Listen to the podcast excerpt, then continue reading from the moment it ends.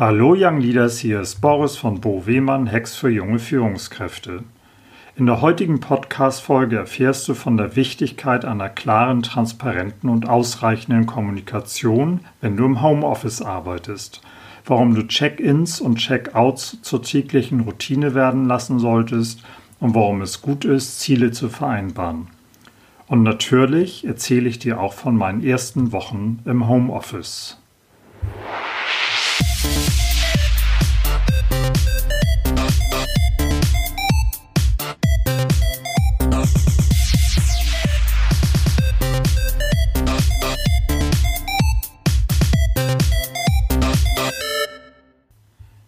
Wie so viele von uns arbeite ich nun schon seit einigen Wochen im Homeoffice. Für mich ist der Schritt ins Homeoffice nach ungefähr 30 Jahren im Berufsleben ein echter Change gewesen und tatsächlich bin ich, wenn auch in kurzer Zeit, durch einen kompletten Change-Prozess gegangen. Inzwischen bin ich aber komplett im Homeoffice angekommen, möchte meine Erfahrungen und Gedanken mit euch teilen. Wir sind in unserem Unternehmen eigentlich auf die Situation gut vorbereitet gewesen und hatten, hatten auch kein Thema, von einem Tag auf den anderen ins Homeoffice zu wechseln. Es sollte sowieso von Beginn an, so war das schon seit längerem geplant, eine Flexibilisierung unserer Arbeitswelt geben und dazu gehörte eben auch die Möglichkeit der mobilen Arbeit. Somit war es technisch betrachtet eigentlich kein Thema mehr. Als es im Zuge der Covid-19-Pandemie dann die Pandemie dann die Notwendigkeit gab, großflächig mobile Arbeit zu nutzen, waren wir mit unseren Plänen soweit eigentlich durch. Wir hatten einfach Glück. Wäre das Ganze ein Jahr früher passiert, hätte uns das im Unternehmen gänzlich anders getroffen. Für mich als Führungskraft ins Homeoffice zu gehen, war eine einschneidende Veränderung. Die ersten Tage liefen eigentlich ganz gut. Es herrschte so eine allgemeine Aufbruchstimmung. Es gab unendlich viele Videokonferenzen und Calls. Alle mussten sich erst finden und hatten irgendwie einen, erheut, einen äh, deutlich erhöhten Kommunikationsbedarf. Und am Ende des Tages war ich, wie wir alle wahrscheinlich, echt platt nach diesen ganzen Konferenzen. Und das war doch ein sehr viel anderes Arbeiten von der Intensität her, habe ich für mich festgestellt. Seit vielen Jahren schon gehört es zu meiner morgendlichen Routine, laufen zu gehen. Und aus irgendeinem Grund, als ich jetzt ins Homeoffice gewechselt habe, habe ich dann damit aufgehört. Meine sämtlichen Routinen waren mit einmal außer Kraft gesetzt. Morgens bin ich vom Bett zur Kaffeemaschine geschlichen, von der Kaffeemaschine unter die Dusche, von der Dusche zum Schreibtisch gegangen. Da habe ich dann im Prinzip mit der einzigen Unterbrechung für ein schnelles Lunch den ganzen Tag gesessen. Und dann in der zweiten Woche habe ich langsam angefangen, mir eine neue Routine zu schaffen. Und zwar bin ich morgens mit meinem Kaffee erstmal in den Garten gegangen und habe die frische Morgenluft eingeatmet. Und äh, mit einmal ging das dann langsam los, dass ich begann, die Natur wieder richtig wahrzunehmen. Ich habe den erwachenden Frühling gesehen. Ich sah die ersten Knospen an unseren Birnbäumen, die Magnolien, die kurz davor waren, in die Blüte zu gehen. Und das war irgendwie so eine richtige Wohltat, morgens den Tag so zu beginnen. Und dann habe ich, weil das Wetter gut ist, auch mein Lunch angefangen draußen zu genießen und ich bemerkte, wie sich meine Lebensqualität jetzt langsam begann zu erhöhen. Und mit viel mehr Schwung als sonst bin ich durch den Tag gekommen. Und nachdem ich nun drei Wochen im Homeoffice gewesen bin, habe ich in der letzten Woche, also dann in meiner vierten Woche, angefangen, mein Lauftraining am Morgen wieder aufzunehmen. Und das kombiniert mit den kleinen Breaks im Garten hat mir eine unfassbare Erkenntnis gebracht. In 30 Jahren Berufsleben hatte ich kein dermaßen intensives Erleben des erwachenden Frühlings mehr. Das führte mir sehr deutlich vor Augen, was ich versäumt habe und worauf ich künftig einen viel stärkeren Fokus legen darf. Dann habe ich festgestellt, dass es mir im Homeoffice viel besser gelingt, mich abzugrenzen, meine eigene rote Linie zu erkennen und zu beachten und ich fühle mich bei weitem nicht mehr so vereinnahmt, wie es im Büro oft der Fall ist.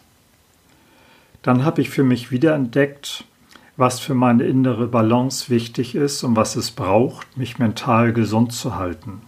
Dazu gehört neben Sport auch viel frische Luft, kleine Pausen und die Nähe zur Natur. Ich habe festgestellt zum Beispiel, wie sehr ich Natur brauche und wie sehr ich das genieße, draußen in der Natur zu sein. Ich habe meine eigenen Werte nun mir adjustiert und ein recht klares Bild davon bekommen, wie wichtig es ist, seine eigenen Werte zu leben und die auch zu kommunizieren. Denn wie sonst sollen andere Leute meine Werte respektieren, wenn sie sie nicht kennen.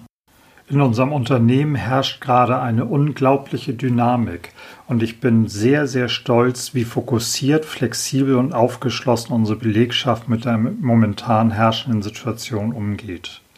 Und als Führungskraft ist mir klarer als jemals zuvor geworden, wie immens wichtig es ist, transparent zu handeln.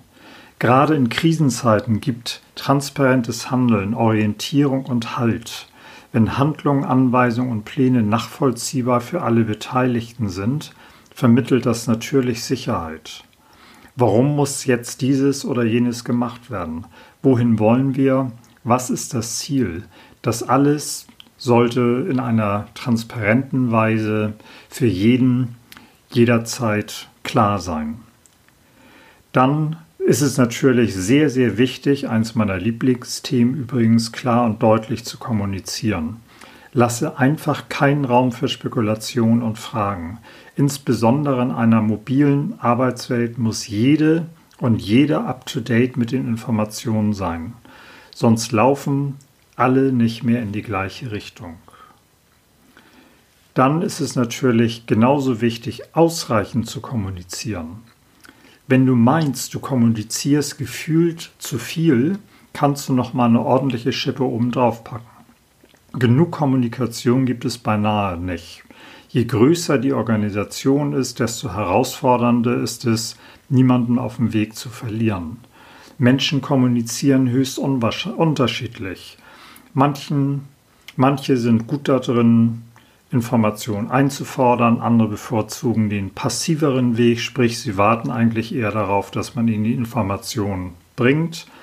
Hinzu kommen die unterschiedlichen Kommunikationspräferenzen.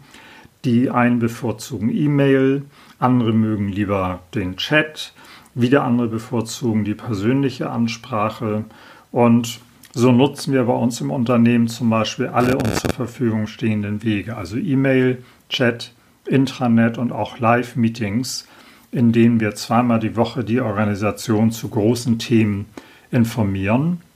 Und über diese Live-Chats kann man dann natürlich auch die Möglichkeit anbieten, Fragen zu stellen, die dann gleich vorgelesen und beantwortet werden. Und nein, wir bekommen auch damit nicht alle mit. Es bedarf nämlich auch noch vieler zusätzlicher Einzelgespräche. Und ich meine, hier machen viele den Fehler, genau diesen Punkt zu unterschätzen. Man kann kaum kleinteilig genug kommunizieren. Und oftmals ist das so, dass dann sich Führungskräfte hinstellen und sagen, was soll ich denn noch machen? Ich habe eine E-Mail geschickt, ich habe über den Chat kommuniziert, ich habe an schwarze Brett meine Botschaften getackert, aber es wird einfach vergessen, das 1 zu 1 Gespräch, das so unglaublich wichtig ist. Was auch wichtig ist, ist ein morgendliches und abendliches Check-in bzw. Check-out zu vereinbaren. Damit kannst du nämlich sicherstellen, dass du auch den Feierabend deiner Leute respektierst. Du weißt dann nämlich, wann wer online ist und wann wer seine Offline-Zeit geplant hat. Und gerade in der mobilen Arbeit haben die Mitarbeitenden ja die Möglichkeit, mehr ihrem eigenen Rhythmus gemäß zu arbeiten. Manche mögen die Frühschicht, andere lieber die Spätschicht.